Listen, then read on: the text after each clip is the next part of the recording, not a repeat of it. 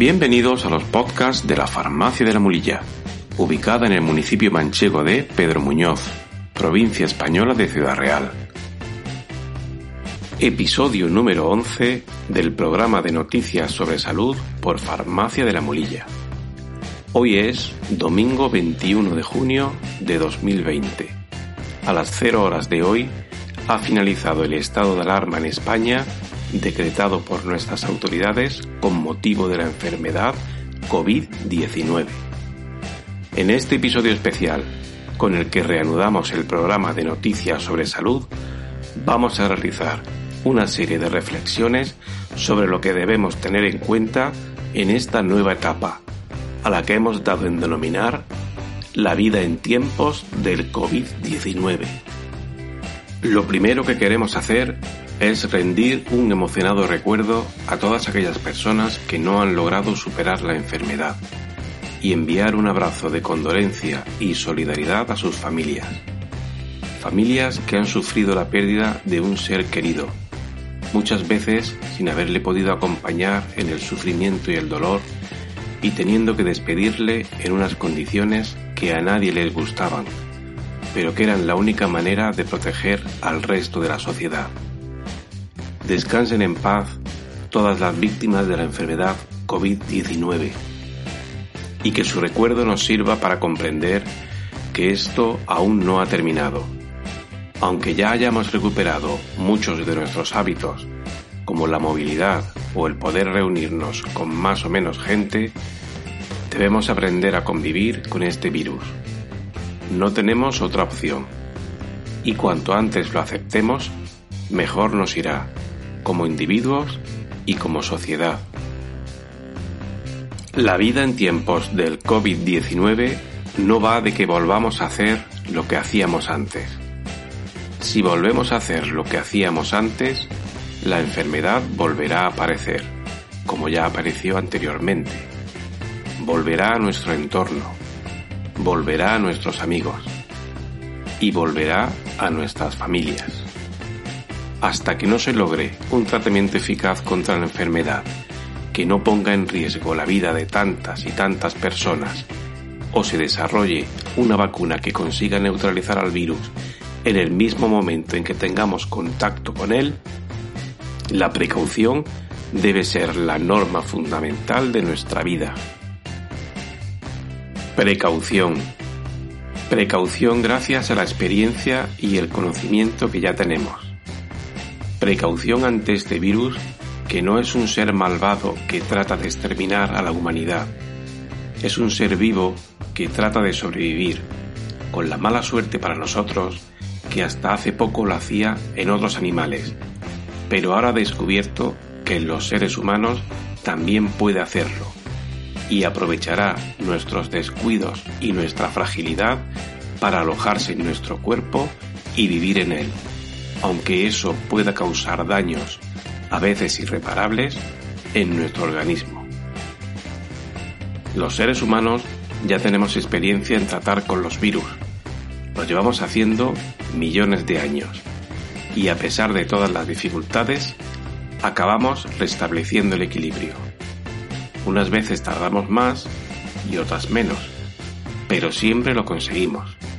Y en esta ocasión también lo vamos a lograr. El tiempo corre a nuestro favor. Cada día es una victoria frente al virus. Cada día está más cercana la solución al problema. Pero si le perdemos el respeto a la amenaza, esta se volverá un peligro real.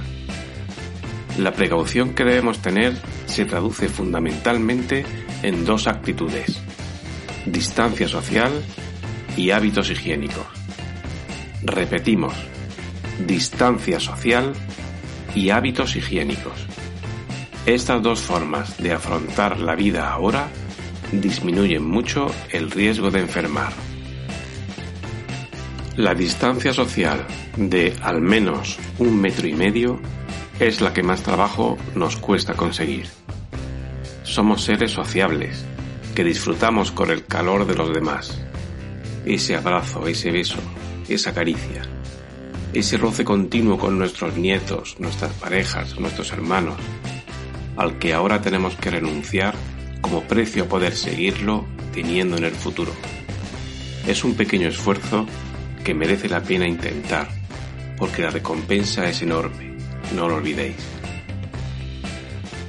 Las medidas higiénicas ya sabéis las que son, que si mascarillas, que si guantes, que si lavado de manos, que si evitar tocarse la cara.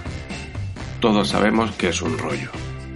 Las mascarillas nos asfixian, hacen que se empañen las gafas y nos impiden por tanto la visión.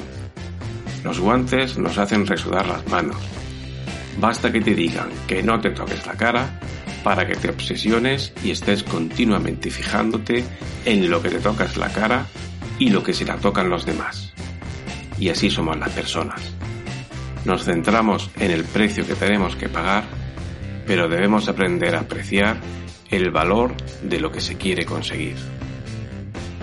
Como se suele decir, los árboles no nos dejan ver el bosque, ese bosque maravilloso que es la vida, la vida con los demás, la vida con nuestros seres queridos, y que ahora más que nunca tenemos que centrarnos en mantener.